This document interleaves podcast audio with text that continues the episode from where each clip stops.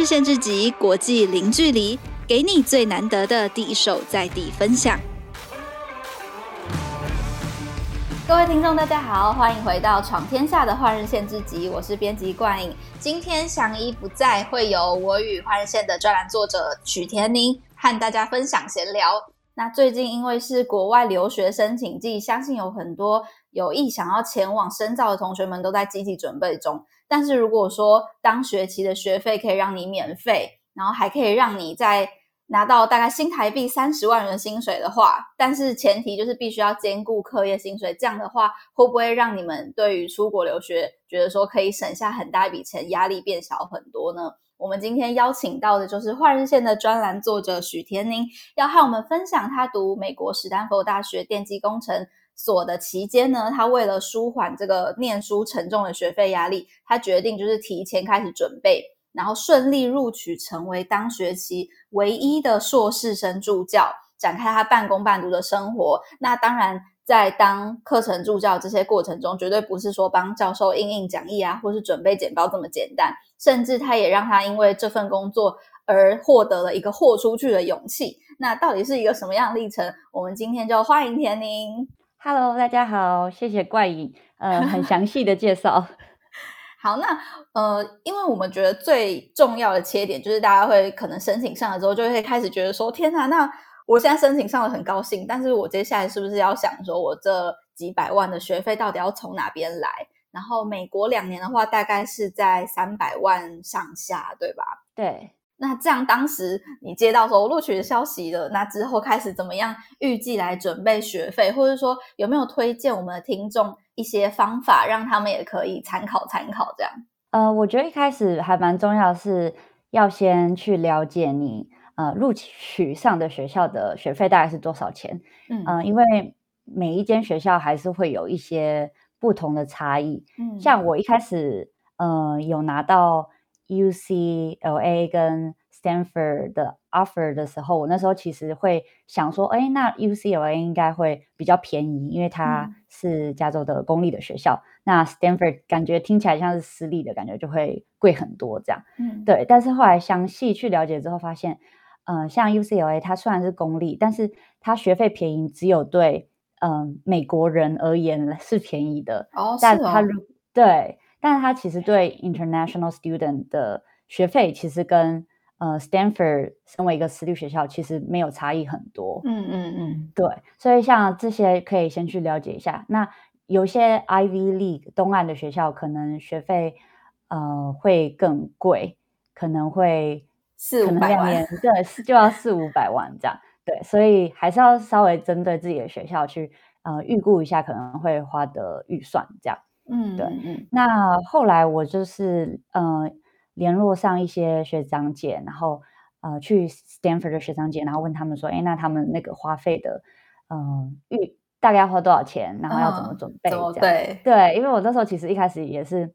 蛮没有概念的，所以那时候才听学姐有说了说，哦，可以考虑当助教的这个方案，这样，嗯，对嗯，那我那时候才知道说，哎，那好像还有一个机会就是。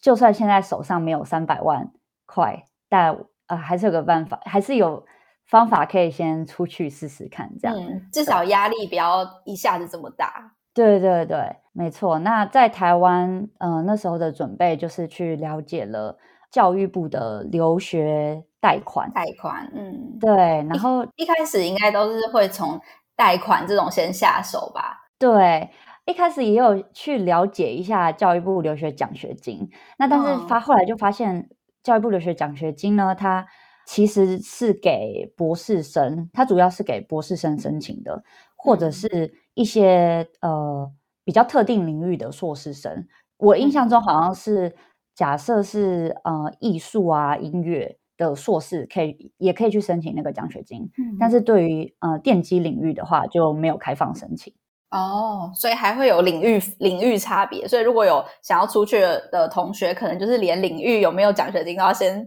了解爬文一下，这样。对对对，因为毕竟如果有奖学金的话，当然是最好，嗯、最没有压力。嗯，对。嗯，那那时候了去了解一下留学贷款之后，就发现，呃，硕士的话是可以跟教育部那边借，呃，一百万台币总共呃硕士生的话是可以借一百万台币这样。然后它也有一些条件，所以大家也可以去了解一下。那我刚才也试了一下，就是如果你直接 Google 教育部留学贷款简介，就可以看到它第一个结果就是跳出那份 PDF 档这样。Uh -huh. 对，然后上面就会，譬如说有些条件，像是呃，你家庭年收入可能要一百四十万以下，或是如果你的家庭里面有。包括你还有你的兄弟姐妹，总共有两个人以上出国深造的话，那你就可以申请这个教育部留学贷款。哦，那那如果他家庭年收入很高，可是家人不愿意支援他怎么办？呃，如果像是因为我我我那时候也是想说，哦，那我教育部留学贷款有一百万，那我可能可以跟家人最多借到一百万块的一百万块钱这样，嗯、那还是对。然后假设我出国又没有办法。那么顺利申请到助教什么？那最坏的方案的话，呃，其实每就是各个银行他们还是有自己办的一些留学贷款。嗯嗯，像是我那时候是找中国信托去办教育部的留学贷款，嗯，那他们自己也有一个自己银行提供留学贷款，就跟教育部没有关系，这样，嗯，所以它的利率不会像教育部留学贷款来的这么好。嗯，但是最坏的打算下，就是你还是可以去跟他们借钱。嗯。那那时候是怎么发现说助教这这个工作其实就可以补足了将近将近一百万的这个这个学费问题？哦，那时候主要是透过跟学姐聊天，然后才发现说哦，哦，原来助教的待遇是这么丰厚的。嗯。因为在台湾，嗯，也我在大学的时候也没有去当过助教这份工作，所以很难想象说助教在美国其实是比较像是一个。半全职工作的感觉，对，所以其实可以赚蛮多钱。那那如果呃，因为我是念呃电机，然后到后来到美国比较偏向资讯领域。哦。那我们通常在硕一到硕二中间的时候，会去做去找一个暑期实习。那暑期实习其实也可以领到逼近于你在美国当一个正职工程师的一个待遇。然后有两个月这样，嗯，对。美国他们给实习生的待遇也是蛮高的，所以通常的人可能会利用这个时间去把呃可以筹起筹筹起来的钱筹进来，这样。对，没错，因为呃，其一是你中间赚的钱也可以帮忙呃减缓经济的压力，那再来就是再来你毕业的时候找正职工作，那时候你的实习的经验也可以在履历上有加分的作用，这样。嗯，那那如果说在比如说像田宁在斯坦福当助教的话，这样子的一学期大概可以收入多少？一学期的话，因为你那学期的学费可以全免掉之外，它还会有呃一税税前 before tax 呃一万多块一万出头美金的薪水，大概三十多万台币。对，三十，而且学费还全免哦，对，非常吸引人。对，然后因为学费也是大概一万一美金，嗯，对，那也是快将近三十五万台币，所以等于一个学期下来，你可以省掉那三十三三十万的呃学费，然后又再多拿到三十到三十五万的薪水的感觉。等于说，如果我在硕士读两年要三百万，我当一个学期助教，我就省了六十五万的钱。对，没错，所以就会瞬间小蛮多经济压力的。嗯嗯。对啊，就觉得说拼了命都要拿到的，但其实没有这么容易吧？对不对？呃，因为名额的话，名额的话，可能一堂课的助教可能一两个人，那总去申请的人总数不确定有几个。对，但是可能就是也是要努力在那堂课，呃，表现好一点，然后努力在你想要申请当助教那个课有比较好的成绩，这样，呃，被老师或者是被呃他们的教学群选到的几率才会比较大。嗯，那田宁觉得当时你可能做了哪些比较关键、关键性的的一些做法，让让你可以顺利在甄选啊，或者是投履历的这个过程中成功录取？我那时候做的，我觉得比较大的一个准备是，因为我一开始嗯想要当助教的那堂课是关于 computer graphics 的。嗯，那我在后续上，就第一个学期我修了那堂我想要当助教的课。那我在后续的第二个学期、第三个学期，我都去修跟那个领域相关的课程。像第二个学期是修那个领域的比较进阶的课程，那第三个学期修那个领域要怎么在 VR 这个领域上应用的一个课程，这样。所以就等于是，嗯，想要表达说我对这个领域有蛮大的兴趣，对。然后我后续也有一直在投入在这个领域上。对，那这是一一个准备的方向。嗯、那还有就是，刚好我在上那堂课的时候，我算是蛮常去助教的那个 office hour 问问题的。嗯嗯嗯，对。那我觉得像这个都有帮助到我后续在写申请文的时候，嗯、呃，有发挥它的效用。因为那时候在写申请的时候，就会。去写说哦，我在 office hour 中去问了助教很多的问题，所以也体会到助教的重要性是什么。嗯、那我也可以希望未来能帮助到未来这样的角色。对，没错，就 希望未来可以帮帮助到未来的学生，这样等于说也让教授增加对自己印象，然后助教们也会对这个学生有印象，然后也提提前了解这份工作是干嘛，以确认说，嗯，我觉得我之后我也可以胜任这样的事情。对，没错，因为他们在选的时候，他毕竟就是看到你的成绩，然后还有看到你的申请的那个文章，所以我觉得蛮重要的是啊、呃，那堂成绩可以尽量表现好，然后还有那篇文章要花一些心思去写，这样让教授看了比较可以印象深刻。嗯，呃、那那到这里的话，比如说撇除我们自己可以做的这些努力啊，那有些很台湾学生可能会觉得说。嗯，自己的文法是不是不够好，或者是我们不习惯用一些可能在美国土生土长的人他们习惯用的一些惯用词句，甚至是口音的问题，也许发音不像当地人这么标准。那呃，田宁自己有没有遇到这些问题的时候，或者说能不能跟大家分享说，当你遇到类似的问题的话，怎么克服这样子的心态？嗯，我觉得一开始来美国的时候，其实生活中就。蛮处处是这种困扰的，真的吗？那那田宁呃去的时候，应该都是大家英文应该都有一定水准，对吧？那时候也会觉得说啊，自己好像出国都已经先准备好了，呃，托福啊、GRE 那种，会以为自己算是准备的蛮好的，但是发现一落地就有一种被打回原形，然后生活能力归零的那种感觉。对，就譬如说你进去一个餐厅，然后你要点餐，那。面对那个外国的点餐员的时候，然后你瞬间就会觉得说，那我现在知道跟他讲什么，这种感觉，对，所以这方面会觉得蛮困扰。然后还有加上我在台湾其实也是一个还蛮喜欢交朋友的人，所以我可能走在路上可以跟别人打招呼吗？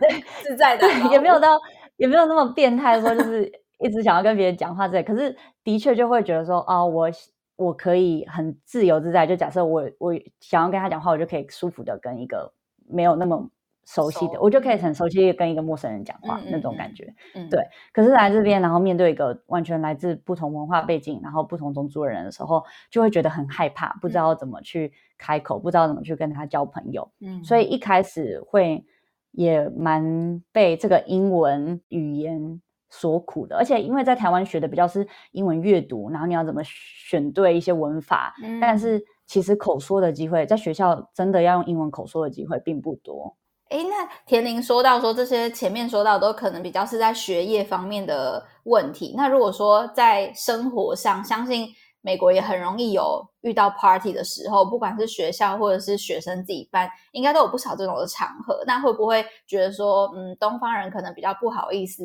在一大群人不认识的人里面聊天，或是打开一个话题，这样子有没有相关经验可以跟大家分享？呃，我也有一些这方面的经验。像我们一开始开学的时候，学校的 International Center 会办蛮多活动的。嗯，那那些活动就还不算是真的 party，它可能就是呃在那边会提供一些免费的食物让大家去吃，像那些免费披萨啊，嗯、然后。免费的饮料，这样，嗯、那呃，大家就是整个学校的学生都可以去那边拿食物，然后认识一些朋友，这样。嗯、那像那种场合，就有感觉到说，嗯，亚洲学生比较难融入大家，因为毕竟对那个文化还没有到很熟悉，这样，对。所以可能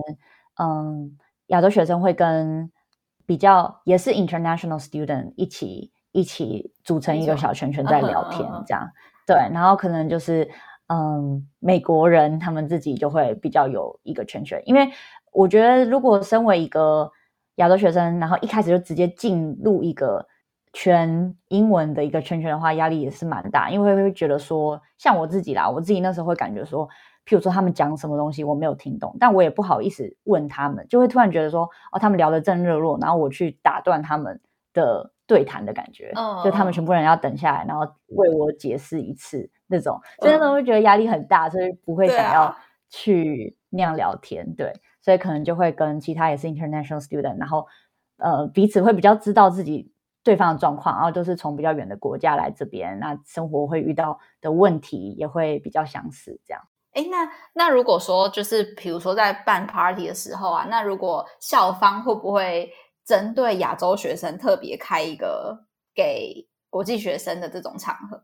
嗯，party 的话也好像没有哎。那我之前参加过的 party 是学校有办了一个。呃，万圣节派对这样，然后全校的学生你就可以去，嗯、呃，在网络上就先报名好要去参加这个派对，这样对。然后你到那个派对的时候，你就给，呃，那边会有工作人员，然后你就给他看他的 ID，看看你的 ID，然后如果你有到达一个年龄以上，他就会给你一个手环，就代表说哦，你是可以喝酒的这样。那进入那个 party 里面，嗯、你就可以用你手上的那个手环，然后去换酒水这样。然后那个 party 就会有室外的一个场地，嗯、还有室内的一个，呃，大家比较在里面跳舞的场地，这样。然后里面就会有 DJ 放音乐啊，然后大里面就会围成一圈一圈，然后大家在跳舞。Uh. 然后我自己的经验是，因为那个 party 就是有小喝一点酒，所以那时候就觉得喝下去英文就很顺。是电影里面常看到那种红色的酒吗？呃，对，那个纸杯。Oh. 喝下去就觉得胆子就放大了，这样。对，胆子就放比较大，然后就也不会就没有在意说我讲的怎么样之类的。哎、嗯，不过这个应该是因为它是学校办的，所以才会有年龄检查吧？如果说是那种在学生家里面的，就是那种电影里面都不是说就是妈家家长出去，然后。学生就开始，小孩就开始开趴，那种应该就不会有年龄限制。对，那种应该就大家就偷偷进去里面一直狂喝，这样、嗯、就是可能像一些兄弟会、姐妹会，哦、对对对，他们就也有听说他们会办这样的活动，而且听说他们会有更疯狂的一些事情，这样，比如说像呼麻嘛，还是那已经是常态？呃，我那时候听说事情，因为就是像他们呃。我之前听一个在这边认识的美国朋友说，像他听过一个兄弟会，他们因为他们要有一些招人的程序嘛，嗯，那他们招人的时候会有一个那种 selection process，嗯，要要选说哦，你是够大胆的话，你才可以就是进入这个兄弟会这样，压力好大哦。对，然后他们那时候的做法是，就是每个想要进去的人要呃把眼睛蒙住，就会有一个布绑住这样，然后。他们他们就会跟他说：“好，现在你们前面有一个杯子，然后杯子里面就是有有杯子里面有一只金鱼，然后你要把那个水喝掉，然后把那个金鱼吞掉，你才可以进入这个兄弟会。这样，然后对，然后大家因为都戴着就是蒙着眼罩啊，然后就很害怕，然后可是对，然后很勇敢的就把它喝掉，这样。哇塞！然后其实其实那里面就不是金鱼，就只是一个番茄这样。”哦，就是看你是不是有胆量做这件事情。对对对，没错，就是拿来考考验大家的胆量，这样。哇，好，那到这里呢，我们先休息一下。接下来，我们就想听听田玲分享，就是其实相信在当这个助教过程中，一定有很多压力的时候，那会怎么样建议学弟们来面对这样的心情？我们休息一下，稍后回来。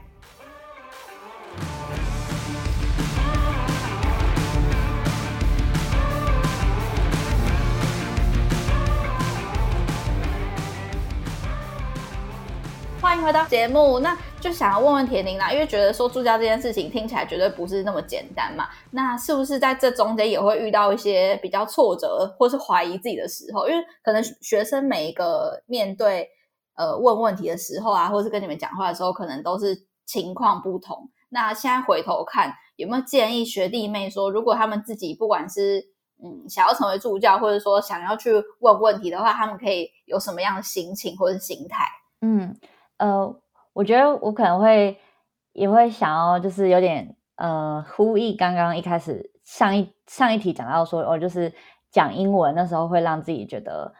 嗯，有点困难那件事情，比较紧张。对，嗯嗯，那我觉得一开始会有那样心态，也是太在意自己的形象的感觉。就譬如说，嗯、会觉得说，哦，我一讲英文，大家就知道说，哦，我不是美国人，然后会觉得我讲的很差，这样。嗯、所以那个心态下，就会让自己觉得说。嗯，能不讲话就不讲话。嗯，那可是其实这个东西又会是一个恶性循环，就是你越不讲话的话，你越没有办法去训练自己的口语表达，对，对，就会让自己在一个比较停滞的状态。这样，所以我像刚才说，就是如果去喝了一点酒，嗯、可能就是把那个东西拿掉，就你不会那么 care 说别人对你的印象是什么，那你就可以比较很坦然的，你自己想要说什么就说什么，这样。嗯嗯，对。所以虽然说一开始去当助教是。有一种说哦，我想要一开始是为了赚钱的关系，对，但后来发现说，其实你我觉得那样推自己一把去有这种脱离自己的舒适圈的话，其实还蛮有帮助的。因为像那时候当了助教之后，就发现说，嗯、当别人来问你一个问题的时候，我一心想的就是说，哦，我应该要怎么帮他解答，解，我要怎么帮助他完成他的作业。嗯、对，其实就不会那么注重在说，哦，我讲的好不好的那种感觉。对，所以我就觉得说，可以把重点放在说，哦，你想要透过这个语言去表达，去完成了什么事情，那就是可以让自己比较没有退路。就譬如说，你就是，嗯，就算没有经济压力，一定得去，对就是，让自己去当个助教，然后有那个责任，嗯、然后或者是就是去上一堂就是需要很多口语表达，需要你一直举手回答问题的那种课，嗯，让自己有一种在。不得不那样做的情况下，然后让自己可以有这样的机会练习。哦，那会不会有遇过，就是学生可能反而反过来纠正你，会吗？还是说他们觉得他们不想要听你说的，所以他就决定不听你讲话？这样会有遇过这种学生？有，我之前我之前当呃第二第二次当助教的时候，然后那时候。呃，因为那堂课最后就是会有那个期末的报告，这样。嗯、那期末报告的话，它就是比较 open ended 的感觉，你可以做任何跟那堂课有一点点关系的主题，你都可以把它拿来做这样。嗯、那因为助教的话，呃，学生也可以把那些他们的想法跟你讨论，这样对。但是因为他们可以做的东西真的太多种，所以我们身为助教不可能他们所有的。想要做的东西，我们都学过。对，那之前就有学生在 office hour，然后来问问题的时候，然后他们那问了一个领域我比较不熟悉的，那我那时候就上网找了资料，然后给他们一些方向，就说哦，你们可以去对参考这些，呃，里面可能会有一些有帮助的资料文献，这样、嗯、对。然后这时候那因为是一组，所以有两个同学，他们就呃。稍微听了我讲话之后，就有一种没有很想理我的感觉，然后他们就开始在旁边 自己就是互相讲话，对，就开始自我讲话，然后就是我那个瞬间就是有点被当空气的感觉。他们是觉得你提供的东西他们已经知道了吗？还是还是他们觉得嗯没有这个这个讯息我不想听？他们他们可能是觉得，对他们可能就觉得哦，你提供我不知道，我当下感觉是说他们可能就觉得说哦。好像没有用，就是说，哦，那其实跟你跟你讨论，其实好像没有什么，没有很有用的感那种感觉。那当下你怎么怎么办？他们就呃开始互相讲话，然后我就非常尴尬，就很想要逃走。对，那我后来也是真的逃走了，就是因为后面还是有人在排队问问题，那我就觉得说我也不能。就一直干在那边，对，而且如果说你们不需要我，那我我就赶快去帮别人喽，这样。对，没错，所以我后来就有点默默的移开这样，然后，但是他们他们最后有有发现说，哦，我要走了这样，但还是还是有跟我说一下说，哦，好，拜拜这样，就 是稍微点个头致意一下这样，但但是当下的感觉还是真的蛮差，就直接被无视的感觉。所以其实也也也不是说呃都会的东西教别人这这么顺畅，还是会遇到一些突发状况，或者是可能没有想过会遇到的问题这样。对，尤其是像这种 project 问题，都会让我比较紧张，没有办法掌控。因为如果是功课上面的话，因为你自己当过学生，写过作业，那我当助教去开 office hour 前一天，其实我都会再把那个作业再写一遍。所以当下学生问问题的话，其实都蛮可以掌握的。对，但是如果是那种比较无边无际的那种 project 主题的话，就完全没有办法准备。哇，那这样等于你自己在学你自己的东西的同时，你为了要去 office hour 教大家，你也得再花时间把那些作业重新复习一遍。对，因为不然一年前写的东西，如果他当下要问的话，呃，我会怕没有办法很快的回答出来。好，那田宁在担任 CA 的期间啊，就是印大家对美国的印象就是一个文化大熔炉，会有来自不同国家的学生。那就田宁的观察，有没有觉得说台湾学生和美国或是其他国际学生来说，你你的观察觉得差差异最大的地方是什么？嗯，我觉得差异蛮大的地方，像是嗯、呃，美国学生比较会比较不怕发问，或者是说。他们比较不会觉得说，哦，我一定要做足了准备才来问问题。嗯，嗯，那相比于亚洲学生的话，我觉得亚洲学生都比较会，嗯，先把功课先先开始做了。那他可能功课卡到某个地方有一个问题，然后他在 office hour 来就是问那个特定的问题，说，哦，我要怎么把这个问题解开？嗯，那像美国学生的话，也会有这样的，呃，也会也会有这样的状况。那但还有另外一些状况是，他可能根本就还没有开始写作业，他就直接来说：“哦，那我现在想要，我现在要写这个，那我们现在要怎么开始？”这样，所以他比较不怕说没有做了准备就直接来。哎，可是这样的学生不会被说伸手牌吗？哎，我觉得好像这边的这边的助教其实好像都蛮接受，就是。知道哦，学生会有这样的状况。那尤其是其实这个课的课程教的东西跟作业，其实也有一大有一段差距。这样，所以嗯、呃，我觉得这边的助教都还蛮愿意帮助学生从零开始写，就是开始写，开始开始开始开始写作业的感觉。嗯，那那这样会不会你们等于说每一次 office hour 都要花蛮多时间在？同一位学生身上，因为如果说他要从零开始，嗯、呃，对，那这种话状况的话，通常会，呃，譬如说，就其实有点像是陪他看那个 instruction，然后说，哦，好，第一步我们来做什么，那第二步做什么，可能到第三步有一个比较需要，嗯、可能他下载什么的时间啊，或者是，嗯、要。等他完成什么，你就可就可以先跟他说，哦，好，那你现在先把这个东西载好，那我先看下一位学生，这样就是让他在旁边等待，然后同时又又教下一个学生，这样对。可是他可能就会在那个办公室里坐一阵子，然后就是陪他完成。嗯，因为我觉得美国的文化就还蛮习惯，嗯，学生会这样子发，就直接这样问。我觉得可能是他们会觉得说。嗯，蛮体谅。他说啊，大家就是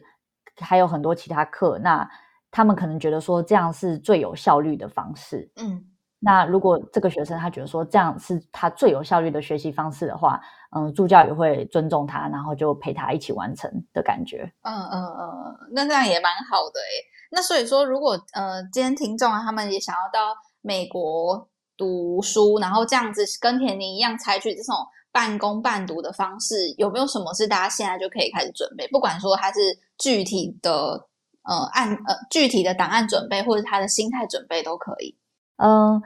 我有一些学弟妹就问我说，哦，他现在在台湾就是会推荐做什么，然后我都会就是跟他们说，把握在台湾的时间。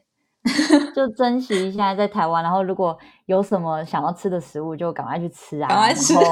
对，赶快吃爆，因为不然来美国真的就会很想念在台湾食物的部分，就差蛮多的。这样，哎，那你你们你们会自己准备泡面去吗？会，我我硕士第一年我真的是吃了一年的水饺跟泡面。然后吃到我同学都叫我说水饺王。对，所以我觉得如果要练习的话，嗯、呃，像是可以也可以先练习煮饭。嗯，我觉得也也蛮会蛮有帮助的，比较省，可以自己解决。对，比较省钱，然后呃也会省比较多时间。嗯、然后像我们学校，它是在一个大学城里面，所以如果要去外面的餐厅的话，其实也没有很方便。哦，那这样就是要开车喽，嗯、或是叫 Uber。对，开车，然后或是学校也是有公车可以搭啦，但是因为毕竟我觉得。在念书的时候就会想要把握时间，因为要赶快写作业啊什么的，嗯、可能就也比较没有时间这样出去吃。所以如果说呃，因为田田宁现在也在美国上班了嘛，对不对？对，所以就是从学生一路到职场，这样都是慢慢慢慢让自己越来越可以自在的在这个环境里面。嗯，那是田宁是不是最近也有自己就是专专门把这个美国生活相关的这种？呃，资讯内容啊，或者是经验分享，有放到 Podcast 上跟大家分享。对，呃，我现在和我的老公还有一个呃，在硕士的时候的学妹，我们一起做了一个 Pod Podcast，然后叫做呃，戏骨一千零一夜。那也是想要说，呃，前面有提到说，一开始一来美国的时候就觉得，哦，好像。生活归零啊，然后不知道怎么跟别人打招呼，不知道怎么去餐厅点餐，嗯嗯、所以就想要把这些经验，嗯、呃，录起来，然后把我们学到的东西录起来。嗯，那如果有呃学弟妹在台湾，然后想要出国的话，他们也可以在台湾的这段时间，可能可以听我们的 podcast，然后学习到一些在美国会遇到的状况，嗯，就可以先演练一下。嗯，今天在换人限制级，就是我们请到恬宁来跟大家分享一下，对于如果说你有意出国留学的学生啊，在学费或者或生活上可能会遇到什么问题，以及说，呃，恬宁以一个学姐的身份来告诉学弟妹说，如果你想要出去的话，可以从哪边开始准备，以及怎么样的心态是可以帮助你在呃可能一开始还不那么顺畅的时候，可以尽快到一个上轨道的感觉。那如果说大家有想要。更详细了解田宁的生活分享的话，那就可以到他的 Podcast 戏骨一千零一夜来听他们更多细细节的分享。这样，那我们今天再次谢谢田宁。不，呃，不会，谢谢冠颖。好，那。如果你对国外留游学甚至是国际职场有兴趣的听众呢，换日线在十一月十号周三晚上八点有一场换日线 Hostel 的线上直播活动，我们会邀请到五大科技巨头 FANG 曾经任职或是正在职的海外工作者们，和大家分享如何进去这些领头羊公司。那当然，这些公司里面也绝对不只是工程师啦，从资讯安全、事业开发。到企划领域呢，都会有专业人员现场和大家分享。如果你想要问问题的话，就千万不能错过这次的线上直播活动。同时也和大家预告，换日线之集在十一月也会有新的节目企划，敬请期待。那我们就下周再见，谢谢大家，谢谢，拜拜。